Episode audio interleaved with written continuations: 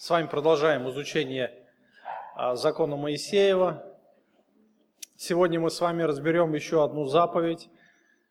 Я думаю, нам некуда спешить, да, более подробно остановимся на рассмотрении каждой заповеди. То есть Божий взгляд на то или иное место закона. Всего одно слово – не убивай. Всего одно слово. Самая большая, наверное, ценность, которая есть у человека, это что? Это жизнь, да? То есть ценнее жизни ничего нет. Сегодня а, в нашем обществе жизнь очень сильно обесценилась. И каждый день, каждый день мы уже по новостям видим а, разную статистику, которая показывает, сколько человек умерло из-за войн, из-за насилия, из-за различных катаклизмов. То есть по разному поводу человек умирает. Да? У Бога, как говорят, миллионы и миллиарды средств, чтобы забрать человека с этой земли. И мы уже привыкаем а, в той или иной степени к смерти. Да к тому же еще, наверное, а, фильмы в этом виноваты. Да? Очень много а, фильмов, которые производят Голливуд в особенности, где э, сотни, десятки тысяч убивают и как бы нормально. Или, например, один супер-боевик, который крушит все подряд, убивает десятками за один выстрел человек, да, и все падают замертво, и все относятся к этому спокойно. То есть, ну, привыкают, и это вроде бы нормально. И, конечно же, с Божьей точки зрения жизнь является самым дорогим. То есть, ну, если посмотреть на то, что есть у человека, например, на имущество, да, вот сегодня брат Виктор рассказывал, женщина, которая имела машину, которая имела квартиру, работу, за 10 минут лишилась всего, да, в Украине. Но у нее осталось самое дорогое – жизнь, да. А, жизнь, она не идет в сравнении ни с какими да, материальными ценностями. Потому что все это может человек заработать, так ведь, да? И машину, и квартиру, также и работу себе найти. А, это как бы не так страшно. Но когда у человека забирается его жизнь, то никто не сможет ее вернуть, так ведь, да? Поэтому а, у нас, у христиан, у верующих, в Бога, тоже должен, должно быть правильное понимание жизни, то есть правильное отношение к жизни. И э, шестая заповедь, она касается как раз э, повеления Бога или запрещения Бога забирать жизнь. И как мы знаем, что убийство – это конечная форма вражды между людьми. То есть люди могут враждовать ну, в разной степени начиная от зависти, какого-то скандала, ненависти. И убийство это является крайней формой вражды. Вражда будет закончена по одной простой причине. Почему? А потому что уже не будет второй стороны, с кем можно враждовать. Да? Проблема устранена, как говорят сегодня. Нет человека и нет проблемы. Вот. Но Бог говорит, а, что нельзя убивать. И как раз Э, та заповедь, которую сегодня мы с вами копнем поглубже, э, заповедь «не убей». Что значит «не убей»? То есть, когда мы читаем э, это слово, то, конечно же, ну, можно иметь неправильное отношение к той или иной степени. То вроде бы все понятно. Запрет на то, чтобы забрать человеческую жизнь. Все понятно, да? Но есть множество различных ситуаций, множество применений этой заповеди, которые вызывают вопросы, неправильное понимание. И давайте мы посмотрим на несколько иной взгляд на то, о чем заповедь не говорит. О чем же заповедь не говорит? Итак, первое, о чем не говорит заповедь «не убей», это то, что нельзя, запреща... А, нельзя убивать животных. То есть эта заповедь не относится к убийствам животных. Мы знаем, что сегодня существует массу разных а, организаций, таких а, как зеленые, как а, защитники животных и так далее и тому подобное, которые а, как бы борются за то, чтобы сохранять всем животным жизнь, без исключения. И на чем основываются их взгляды? То есть их изначальные взгляды, то есть это же не просто так, а человек проявляет жалость животным и говорит, я не буду есть мясо. Многие начинают придерживаться вегетарианства, отказываясь полностью от мяса по этическим соображениям. А некоторые женщины не одевают меха, знаем почему, да, или отказываются от кожаных курток, все, что сделано из кожи, не носит кожаную обувь. Вы знаете, что мир сегодня на самом деле потихоньку с ума сходит. И такого в мире наслушаешься, но это не, не возникает на пустом месте. То есть а, разное вот это применение, да, оно основ, имеет свои основания. На чем основывается данное утверждение, что животных нельзя убивать? Оно основывается на теории эволюции. Человек произошел от обезьян. Все очень просто, да? А, то есть человек является одной из животных форм. То есть я такая же тварь, так сказать, да, как и обезьяна, как собака, как черепаха, как крыса, как червяк и подобные, да, и поэтому э, еще такая есть пословица, братья наши меньшие, ну там про кошек, собак, да, братья наши меньшие. У кого есть братья дома? Меньшие. Но, в принципе, мы привыкли, да, уже к этому. И нормально относимся, но сама, само утверждение, оно исходит из теории эволюции. Что братья, да, мы братья, если мы являемся а, чуть-чуть ну, другой формы животного мира. Конечно, придерживаясь этой теории, а, многие начинают видеть а, в разных животных тварях себе подобных. Но но Писание нам говорит совершенно другое. Писание говорит о том, что человек это не животное, что человек сотворен по образу и подобию Божьему. То есть ни одно животное не сотворено по образу и подобию Божию. Ни одно, э, ни одно животное, оно не может э, быть как человек. То есть оно не может иметь а, такой же разум, да. То есть ни одно животное не имеет надежду на вечную жизнь. Ни одно из животных не может, вернее, не имеет даже желания поклоняться Богу.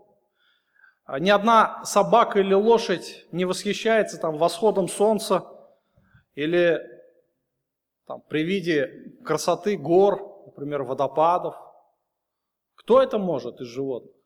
То есть а, прекраснейший водопад для лошади или какой-нибудь антилопы – это всего лишь источник воды, да, чтобы просто напиться. Ни о какой речи не идет о восхищении внутреннем, а о внутреннем таком, таком духовном удовлетворении. Ни одно животное не может что-то творить или что-то созидать, что-то новое творить, да.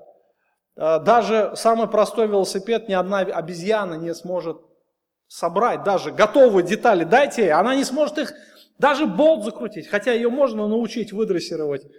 Но чтобы додуматься до этого, чтобы там звездочку поставить, настроить колесо, чтобы оно крутилось, цепь натянуть, ни одна обезьяна этого не сможет сделать. Поэтому э, важно помнить о том, что человек это не животное. Только человек сотворен по образу и подобию Божию. И только человек имеет вечную жизнь. Только человек, в отличие от кошек, собак, лошадей, всех других зверей. Интересно, что животным Бог не дал вечной жизни. Животные сотворены только для этой жизни. Если жизнь заканчивается у какого-либо животного, то прекращается его бытие полностью, абсолютно. У нас недавно умерла собака, Конечно, дети переживали, все мы переживали за это. И дети спрашивали, а имеет ли она вечную жизнь? Конечно же, нам приходится с этим мириться, да, мы к ней привыкли, но мы понимаем, что это животное. Это не человек, чтобы э, когда-нибудь встретиться с ней там в небесах, да. Вот. Поэтому э, мы должны ясно помнить, что человек это не животное, и заповедь «не убей» не касается животных. Бог э, где-то в Ветхом Завете э, повелевает приносить жертвы. Бог в Ветхом Завете сам, помните, в Едемском саду, сам принес первую жертву. Бог сам убил первое животное за грех человека и одел одежды, кожаные одежды Адама и Еву. А позже, а после потопа Господь сказал, что все, что движется, да будет в пищу человеку. То есть человек, он уже имеет повеление от Бога употреблять пищу, то, что движется, то есть мясо. И для Израиля были конкретные повеления вкушать мясо, например, после жертвоприношения. То есть очень много мы видим в Писании разного рода повелений того, чтобы человек должен убить животное. Итак, а, эта заповедь не касается повеления убивать животных. Это первое. Второе. А, эта заповедь не запрещает властям вершить правосудие. Итак, помните а, ситуацию, когда после потопа Бог дал повеление человеку совершать правосудие. Книга Бытие, откройте книгу Бытие, девятую главу.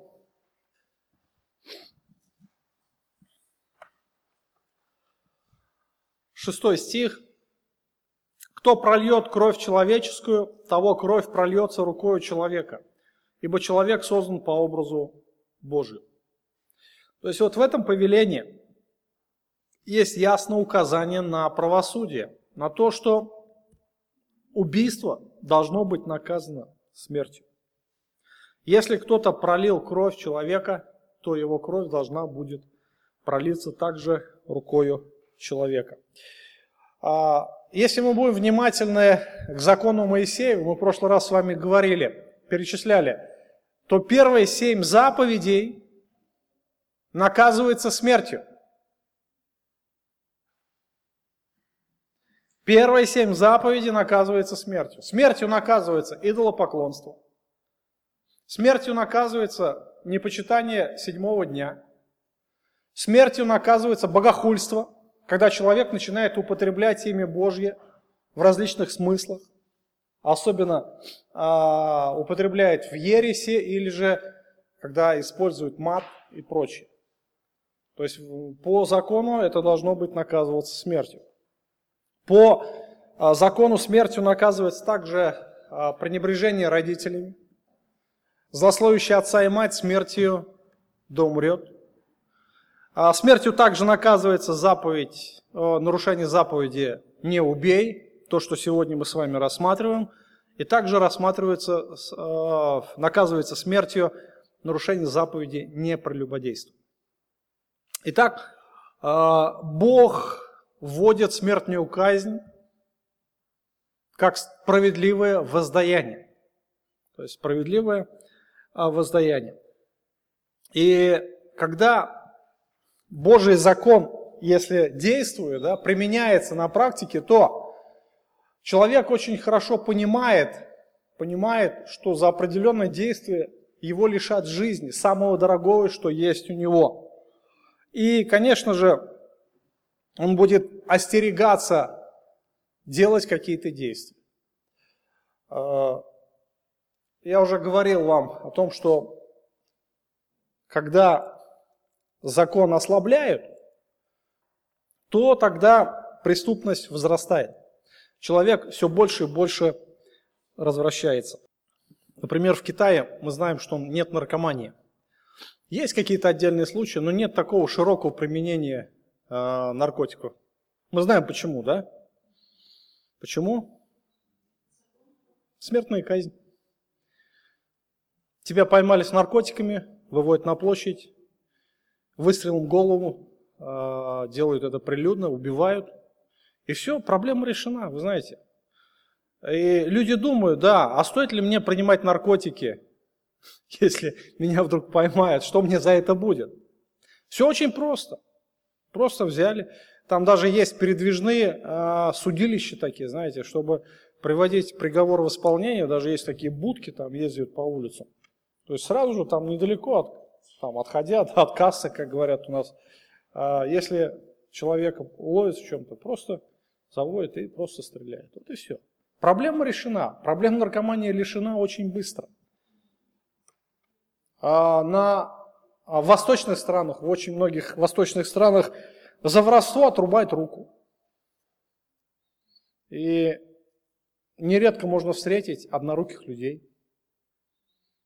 Почему? Ну, потому что попались. И когда закон действует, все, проблема воровства решена. Оставите вы кошелек на прилавке или уроните, оставите чемодан, сумку набитую деньгами, никто не возьмет. А люди потому что понимают, что им за это грозит в будущем. Никто не хочет ходить одноруким или э, лишить себя жизни. Так ведь, да? Вот. Поэтому э, закон Моисеев, он предусматривал э, за многие э, преступления смертную казнь. И это сохраняло общество от разложения. А Бог говорит, что искорени зло из среды себя. Искорени зло. Каким образом? А, возьми и убей беззаконника, вот и все. То есть речь идет о судилищах, о праведном суде, о праведном воздаянии. Даже тогда, когда человек лишал жизни непреднамеренно, а, суд должен был решать его участь. То есть он, там было определенное предписание, а в каждом колене было по три города, город-убежище назывался. То есть убийца, то есть, например, вот он кинул камень, да, ну, выбрасывал мусор и попал кому-то в голову, он умер. Или там дернул рукой, в лоб попал, пробил, да, в висок там, упал человек, умер. Да мало ли разных ситуаций, когда а, убийство совершается непреднамеренно. И даже в этих случаях а, был определенный механизм. Человек убегал в город убежище, и рука мстителя, она не могла настигнуть его там. И он там должен был жить до смерти первосвященника. То есть, сколько проживет первосвященник, неизвестно. Год или 50 лет, это уже не в нашей власти. И, конечно же, он ждал а, пока умрет первосвященник, тогда он опять свободен, он может посещать любой город. А так он жизнь себе сохранит, понимаете? То есть был определенный механизм. И смертная казнь была в Израиле нормальным явлением. То есть очень много людей лишали жизни именно по правосудию за нарушение той или иной заповеди. А сейчас положение во многом изменилось. Многие государства отменили мораторий а, ввели мораторий на смертную казнь. Россия тоже вошла в их число. И людей теперь не убивают, то есть не лишают жизни. И какой мы видим результат? Общество развращается. Да? А, сегодня мы видим, насколько общество оно пренебрегает а, Божьими установлениями, и все больше и больше преступлений, ходят на улицы городов. Итак, заповедь, она не запрещает властям а, вершить правосудие. Не запрещает. Писание говорит, послание к римлянам Павел, что начальствующий не напрасно носит меч. Он Божий слуга, отмстителю наказания делающего злое. Меч – это орудие убийства. То есть орудие, которое поражает человека насмерть. Также эта заповедь не запрещает давать присягу на военной службе. То есть заповедь «не убей». То есть очень такой а, спорный вопрос, спорный вопрос. Очень многие держатся пацифистских таких а, утверждений, настроений, то есть не брать в руки оружие, там, отказываются от присяги, вообще от любой военной службы по той простой причине, что Бог запретил убивать. Бог запретил убивать. И многие оправдывают э, нежелание принимать присягу э, как одно из утверждений священного писания. Но, но, найдите хоть одно место в Священном Писании, где Бог говорит, нельзя принимать присягу. Или нельзя э, идти на военную службу. Где? В Писании нет ни одного такого места. И если мы будем внимательны э, к чтению, то увидим, э, читая, вернее, Библию, то мы увидим, что, например, в Израиле была обязанность идти на военную службу. То есть э, любой человек от 20 до 60 лет во время войны он должен был принимать участие в военных действиях. Мы помним историю Давида. Когда напали филистимляне, братья Давида пошли на войну, помните, да? А Давид был еще, ну, как бы ему 20-то еще не было. Поэтому он остался там пасти овец. И отец его посылал а, с такими приказаниями там принести еды братьям такой хорошей, а, узнать об их здоровье, там, с начальниками познакомиться и так далее. То есть такие мелкие указания. Вот. Но семья ничего не могла сделать, это была святая обязанность каждого семейства посылать на войну. А в Новом Завете, если мы а, будем читать внимательно Новый Завет, то мы с вами увидим несколько особенностей относительно военной службы. Помните Иоанна Крестителя? К нему приходили разные категории людей, толпы народу, а, многие принимали крещение, исповедуя свои грехи. И приходили также и воины. И они спрашивали, а что же нам делать? Ну, нам креститель, естественно, говорит, бегите с этой армии, так, да? Бегите и больше не возвращайтесь туда. Так, так было, нет? Иоанн Креститель этого не сказал. Напротив, он говорит, а, довольствуйтесь своим жалованием, там еще много других предписаний. Если мы помним а, сотник, который управлял казнью Иисуса Христа, тоже обратился. Мы помним первый язычник, уже официально обращенный был, тоже кем был, как его звали? Корнили, кем он был? Сотником. Сотником. Интересна а, особенность, когда мы внимательно, опять же, читаем Священное Писание, откройте книгу Деяний. Книга Деяний,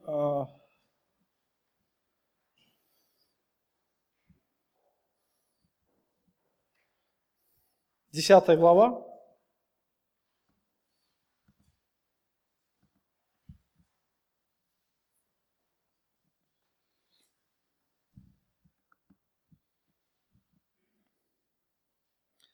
Кесарии, посмотрите, первый стих. «Был некоторый муж именем Корнелий, сотник из полка, называемый Италийским, благочестивый, боящийся Бога, со всем домом своим, творивший много милостыни народу и всегда молившийся Богу». То есть вот характеристика сотника. То есть он а, был римским воином, римским военачальником, то есть э, сотник полка италийского, то есть итальянского, да, римского войска. Дальше мы еще имеем, э, ага, седьмой стих, смотрите, он посылает благочестивого воина. То есть он имел э, в своем подчинении тоже воинов, которые были благочестивы. Так, да? Вообще интересно, смотрите, речь идет о воинах, Никогда благочестивый, например, а, не употребляется а, в значении, например, проститутка, да? Или же там мытарь, как вот а, в Древнем Израиле было. Или же вор.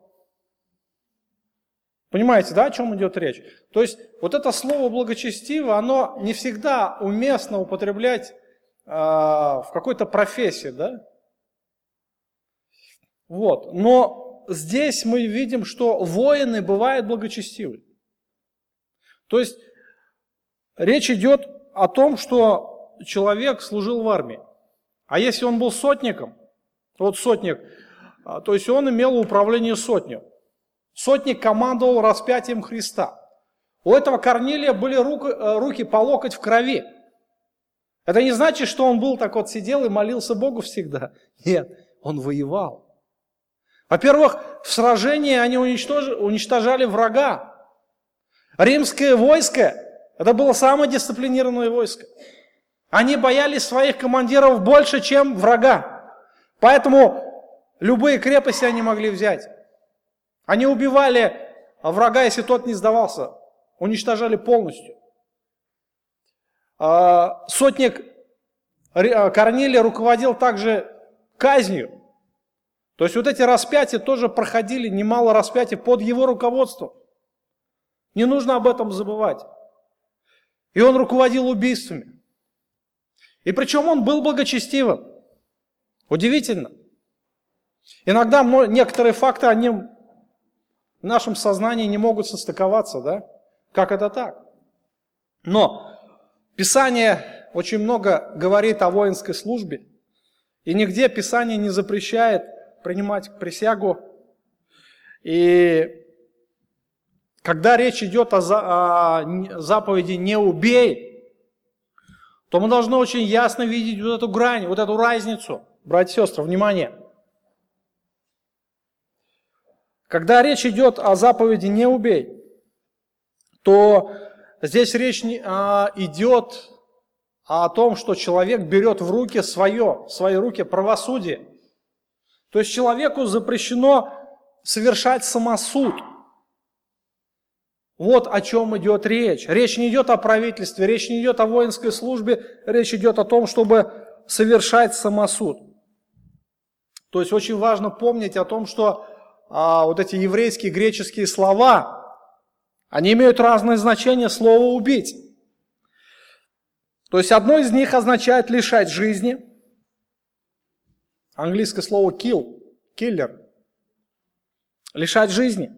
Второе – совершать убийство. Это совершенно разные значения. В русском, к сожалению, это все переводится одним словом. Не убей. То есть совершать убийство – это совершенно другое значение. То есть совершать убийство – это а, имея законные основания. То есть, когда речь идет о том, чтобы а, предать смерти кого-то, то есть употребляется слово «совершить убийство». Когда речь идет о том, что человек а, убивает кого-то, то употребляется слово «лишать жизни». Это совершенно разные понятия и в еврейском, и в греческих языках. То есть вот эта большая очень разница. На русский язык везде переведено, переведено как убивать. Клайв Льюис, а, помните, написал «Просто христианство», кто, может быть, читал. Он писал следующее. «Лишать жизни не всегда значит совершать убийство. Так же, как не всякое половое сношение есть прелюбодеяние». Хорошее сравнение, да? И когда речь идет о военной службе, и даже более того, о военных действиях, то вот здесь вот вопрос, служить или не служить. Как правильно дать наставление. То есть я как служитель, как пастор, а, общаясь с юношами, я говорю, что Писание нам не запрещает. Не запрещает этого делать, но служить или не служить – это дело совести каждого человека, каждого мужчины или каждой девушки. А, мы не можем навязывать человеку мнение, что ты должен служить. Но если у человека совесть немощная, то нельзя грешить против совести. Писание очень много дает э, увещеваний насчет этого. Если человек не может служить, лучше не надо. Но не надо говорить, что Библия мне это запрещает. Библия этого не, не запрещает. То есть никогда не э, сделайте ссылку на Писание, что Библия запрещает службу в армии, Библия запрещает принимать присягу. Никогда этого не делайте, потому что Библия этому не запрещает. Это очень сложный вопрос, особенно э, тогда, когда происходят где-то военные действия. И так или иначе, если я солдат, мне приходится брать оружие – так или иначе мне приходится или защищать, или нападать. э, здесь дело совести каждого человека. И если человек имеет наставление, имеет свободу, то нет проблем, если он служит в армии и берет в руки оружие. Например, если опасность угрожает моей семье, то я могу взять оружие, я могу даже кого-то убить, защищая свою семью. У меня совесть будет спокойна. Если угрожает насилие моим детям или моей жене. И перед Богом я буду чист. Поэтому э, здесь, э, когда вы рассуждаете об этих э, вещах, да, будьте всегда очень осторожны. Будьте очень осторожны. То есть заповедь не убей. Еще раз хочу сказать. Она касается, конечно же,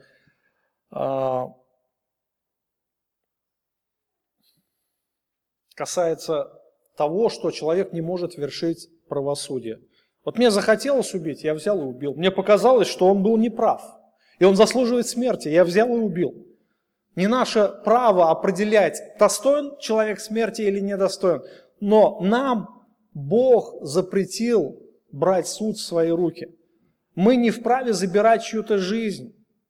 Пусть забирают ее те, кому Бог дал власть ее забрать. То есть или правителям, законом гражданским, или сам Бог ее может забрать сам Бог через болезни, через катаклизмы, через несчастные случаи. Но не в нашей власти забирать чью-то жизнь. Понятно, да? Вопросы есть по поводу того, чего Бог не говорит в этой заповеди? Три основные момента, которые мы затронули, их может быть больше. То есть первое – это отношение к животным. Второе – это отношение а, к властям. И третье – отношение к военной службе.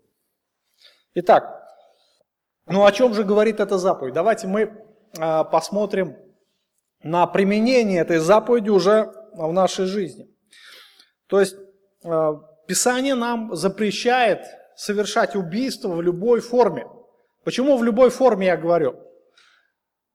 Мы, как христиане, мы должны рассматривать а, какие-то вещи не так, как рассматривает это мир, да?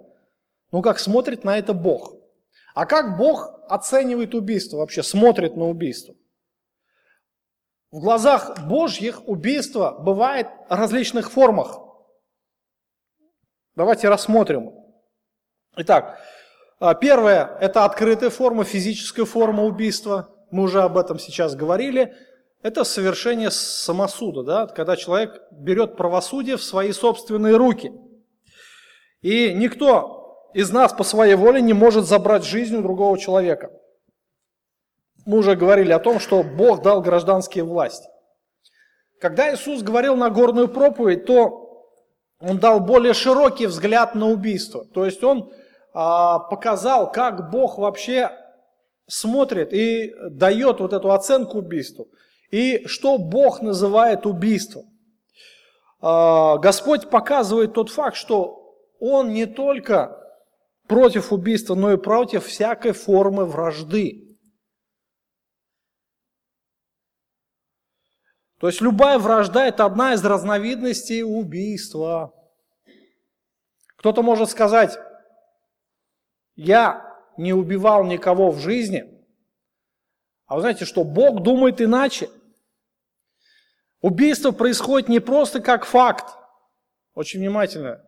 Это не просто факт того, что я взял и убил кого-то. Но убийство – это внутреннее отношение к ближнему. То есть враждебное, не внутреннее, я ошибся немножко. Лучше написать враждебное. Исправьте. Враждебное отношение к ближнему. Самый образцовый законопослушный гражданин может быть настолько же повинен в убийстве, как серийный киллер, убивший много людей. А многие люди так и не доходят до убийства, но в душе раздувают огонь ненависти, желая смерти своим противникам. И часто страх, трусость и обстоятельства не доводят эти желания до совершения. То есть, понимаете, вот о чем идет речь. Речь идет о том, что если человек внутри уже имеет ненависть кому-либо, к ближним, то он уже является человеком убийцей. 1 Иоанна 3,15. Всякий ненавидящий брата своего есть человек-убийца. И вы знаете, что никакой человек-убийца не имеет жизни вечной в нем пребывающей. Иоанн говорит о ненависти к ближнему, о ненависти к брату. То есть э, речь идет о отношениях в церкви. Если вы будете внимательно рассматривать 1 Иоанна, вы это увидите. И в данном контексте, что Иоанн называет убийством, ненавистью? Помните, нет, контекст? Откройте. 1 Иоанна, 3 глава, с 11 стиха. Таково было благовествование, которое вы слышали от начала, чтобы мы любили друг друга. Не так, как Каин, который был от лукавого и убил брата своего. А за что убил его? За то, что дела его были злы, а дела брата его праведны. Не дивитесь, братья мои, если мир ненавидит вас. Мы знаем, что мы перешли из смерти в жизнь, потому что любим братьев. Не любящий брата своего пребывает в смерти. Всякий ненавидящий брата своего есть человека-убийца. И вы знаете, что никакой человек-убийца не имеет жизни вечной в нем пребывающей. Любовь мы познали в том, что Он положил за нас душу свою, и мы должны полагать души свои за братьев. А кто имеет достаток в мире, но видя брата своего в нужде, затворяет от него сердце свое, как пребывает в том любовь Божия. Смотрите, а, интересен контекст. А, Иоанн говорит о, о разности отношений. То есть мир, говорит, ненавидит нас. Почему? Он как Каин, говорит, готов убить нас, растерзать. Но вы, вы другого духа, у вас другое отношение должно быть к братьям, друг к другу. И мы, говорит, перешли из смерти в жизнь, мы имеем вечную жизнь. Откуда мы это знаем? Откуда мы знаем, что мы имеем вечную жизнь? Один из, одно из свидетельств. Какое? Писание посмотрите, там же написано, 14 стих. Мы знаем, что мы перешли из смерти в жизнь. Почему? Потому что любим братьев. Не любящий брата пребывает в смерти. То есть тот не имеет вечной жизни. Любовь мы познали в том, что Он положил за нас душу свою, и мы должны полагать души за братьев. А кто имеет достаток в мире, но видя брата своего в нужде, затворяет от него сердце свое, как пребывает в том любовь Божья? Вот, смотрите, безразличие. Безразличие. Это одна из форм убийства. Ненависть. Так говорит Писание. Так Бог оценивает жизнь человека. Так Бог оценивает а, убийство, да, взгляд на заповедь, Божий взгляд на заповедь «не убей». Иисус, когда говорил на горную проповедь, Он дал три формы вражды, показал три формы вражды. Первое а, – неоправданный гнев. Кто гневается на брата, на брата своего напрасно. Следующее. Кто скажет брату своему рака, пустой человек, дурак. Или кто скажет безумный. Сказал безумец сердце своем, нет Бога. Да? Безумный – это неверующий. Ты достоин осуждения, дрова для ада и так далее. Это тоже одна из форм э, убийства, да? вражды, ненависти, которую Бог приравнивает к убийству. То есть так Господь смотрит на эту заповедь. Итак, Э, запрет на любую форму вражды. Итак, Бог говорит о том, чтобы мы любили друг друга, чтобы мы любили ближних, чтобы мы участвовали в жизни друг друга. Также эта заповедь, она запрещает самоубийство. Самоубийство. Мы должны понимать очень ясно, что Бог является даятелем жизни – только Он является источником жизни, и только Он вправе ее забрать. Человек не хозяин своей жизни. Кто-то скажет, я будет бить себя в грудь и говорить, я хозяин своей жизни. Я достигну всего в жизни. Я, я. Да никто ты. Никто. То есть не от нас зависит, где мы рождаемся, в какой стране, в какой семье, в каком социальном статусе. Будь то в Африке, в полуголодной нищей семье, будь то в Америке, в семье миллиардера, да? Не от нас это зависит. А какие у нас способности, таланты, тоже не от нас зависит. У одного человека гайки крутить есть способность, у другого человека есть способность все цифры считать в голове. Очень быстро. Очень быстро соображать. Поэтому чем будет человек заниматься в этой жизни, тоже не от человека зависит, а от Бога. И как пройдет жизнь человека, какая у него будет семья, тоже Бог все это определяет. Поэтому человек не хозяин жизни. Но и также Бог дает долготу жизни. Бог дает долготу жизни. Сколько человек проживет здесь на земле? 20 лет или 50 или 180? Не от человека зависит. Иисус об этом говорит. Не можете прибавить а, себе росту хотя бы на локоть, да? прибавить дней там. Ничего вы не можете. И очень многие люди, отвергнув Бога, теряют смысл жизни, разочаровываются в жизни и накладывают на себя руки. Но Бог очень ясно дает понять, что даже наша жизнь, она не в нашей власти. И мы не вправе ее забирать сами. Не вправе. Бог это делать запрещает. Когда человек накладывает на себя руки, он нарушает заповедь «не убей». В Библии мы находим много а, ситуаций, а, когда мужи веры находились в стеснительных обстоятельствах и просили себе смерти. Помните, или Иона, но они сами ничего не делали с собой. Они просили смерти у Бога, чтобы Бог забрал их.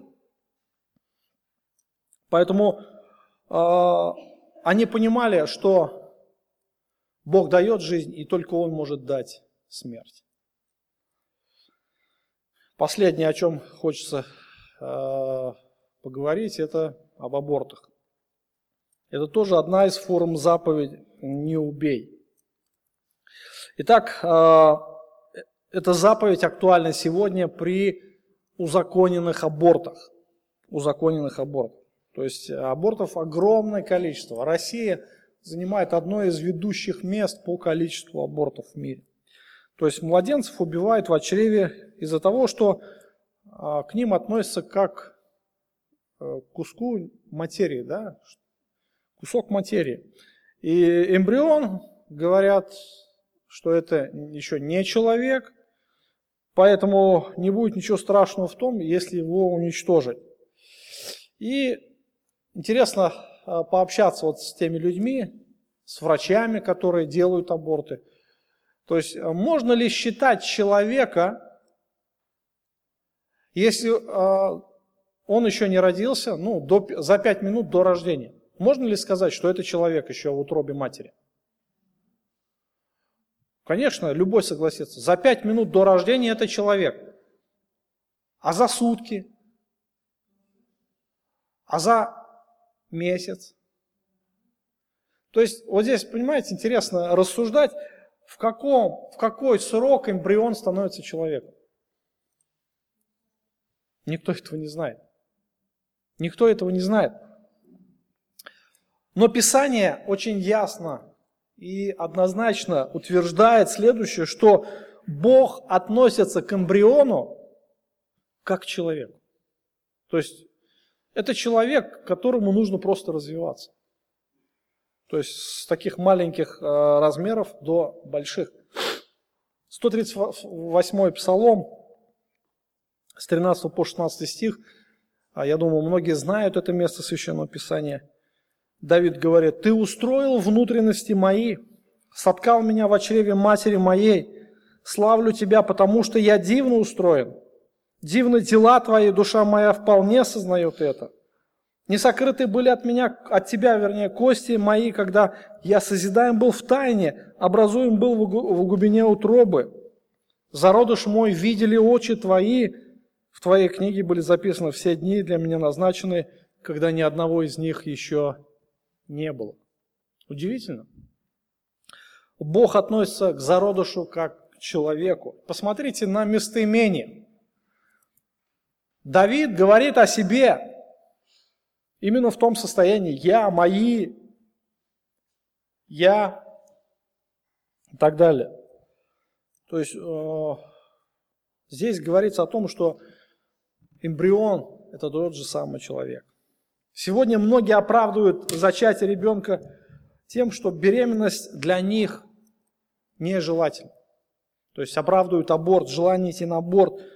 И очень важно помнить о том, что никогда не бывает случайных зачатий. Потому что каждый человек желан для Бога. Если Бог дает жизнь, Он даст все необходимое в этой жизни. То есть человек со временем вырастет, он способен будет принести счастье и радость другим. Но а, миллионы детей сегодня убивают в утробе, потому что они не достигли определенного возраста, определенных размеров, и они не могут рассказать о своей боли и муках.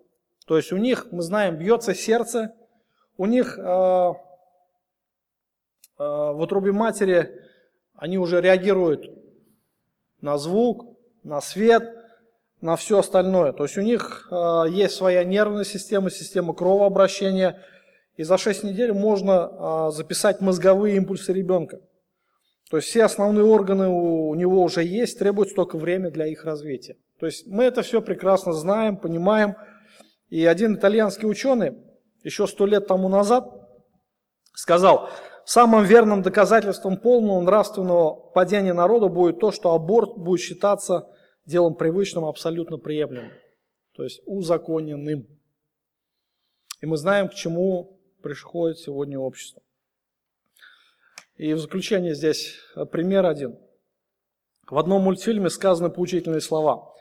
Герой спрашивает, Господи, почему ты не дал нам вакцины от рака, спида? Почему ты не дал хороших руководителей? Ответ, Господь дал ответ, я дал их вам, но вы их убили при аборте.